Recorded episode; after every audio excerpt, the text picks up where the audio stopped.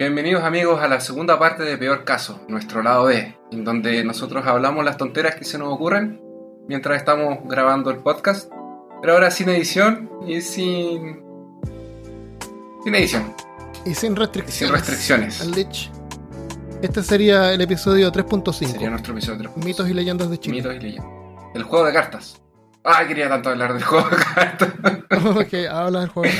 Ah, el juego era muy. El material al principio, como era una empresa media independiente y parece que era pequeña. Pero, pero espérate, alguien que nunca ha escuchado Ah, sí, ¿qué verdad. diablo está- ¿de qué diablo estás hablando? Cristo? Mitos y leyendas eh, era el nombre de un juego de cartas, de un TSG, que es un Trading Card Game del estilo de Magic, o Pokémon, o Yu-Gi-Oh! Que funciona de la siguiente forma: Ah, eh, ahí están las cartas, y tú vas comprando cajas de cartas o compras so- sobres de cartas. Y Ajá. con eso tú montas un. armas un mazo que tiene una estrategia. Que las cartas tienen eh, inter- Como cartas de Pokémon. es como cartas de Pokémon o de Magic o de Yu-Gi-Oh! Y las cartas tienen, o de Went, que yo tengo 230 horas jugando Went. Y las cartas tienen interacciones entre ellas. Entonces tú puedes eh, montar un, ma- un deck, un mazo. Y, y vas jugando con eso y juegas contra otras personas y hay torneos y, y es súper entretenido jugar. Y en el tiempo que Magic era muy, muy, muy popular en Chile, una empresa nacional lanzó este juego que se llamaba Mitos y Leyendas, que era un juego de cartas también, con una calidad inferior, Ujú. porque la empresa estaba, estaba haciendo esta inversión nueva y no sabían si iba a funcionar.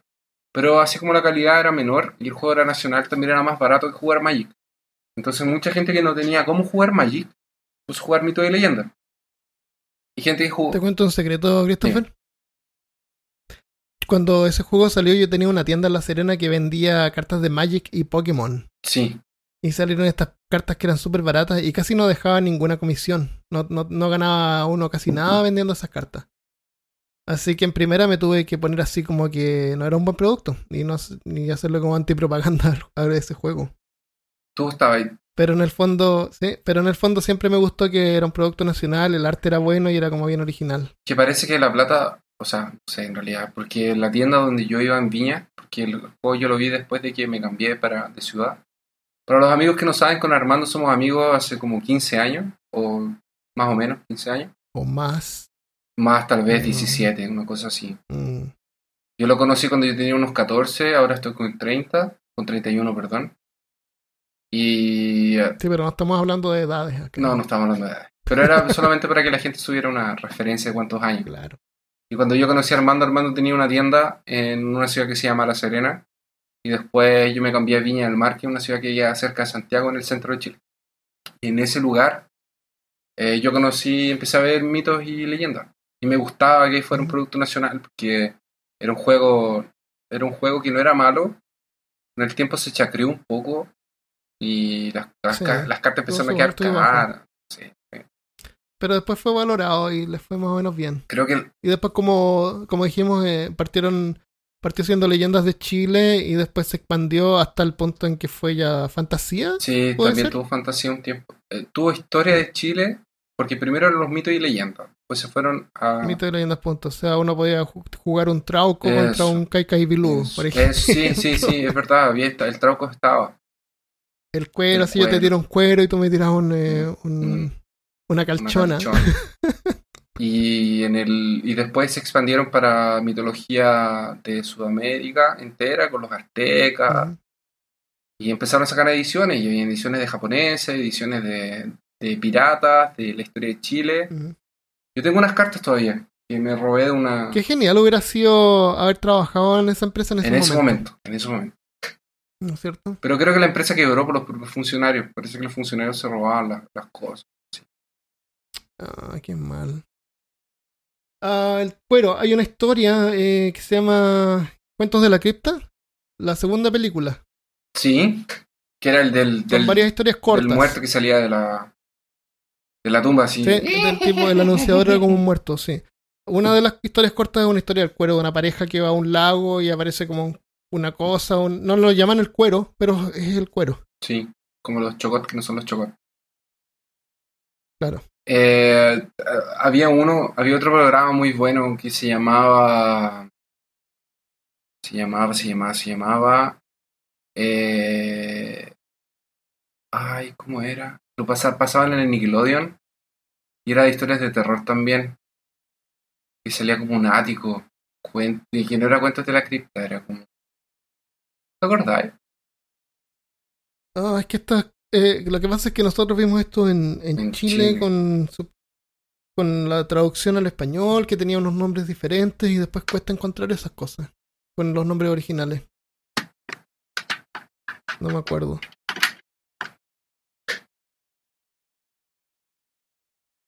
Ah, y, lo, y sobre los vampiros, no, eh, dijiste que no te gustaba Sangre No me Eterna. gustaba Sangre Eterna. ¿A ti te gustaba Sangre Eterna?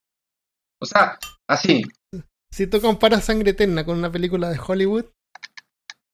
No, o sea, fue. Ni siquiera comparando con una película de Hollywood es tan mala. Ah, se llamaba Are You Afraid of the Dark? Era una serie. Era una serie que pasaba en Nickelodeon. ¿Y qué tal que salió el cuero? Se- no, me acordé porque hay un episodio de un señor que era un marino y encontraba un tesoro en el mar. Encontraba unas piezas de oro. Y el. Ya. Y había uno, un grupo de niños que estaban en un supermercado y trabajaban en el supermercado y el señor iba siempre a comprar café, cigarros y whisky, una cosa así. Y, y era como un señor extraño porque no salía de la casa. Y él se sentaba y cuando se empezaba, cuando el señor se quedaba dormido se empezaba a quedar dormido, salía una, una niebla y empezaban a salir unos seres del mar. Parecían que eran unos fantasmas, no sé, lo iban a buscar a él, porque tenía esa pieza del tesoro.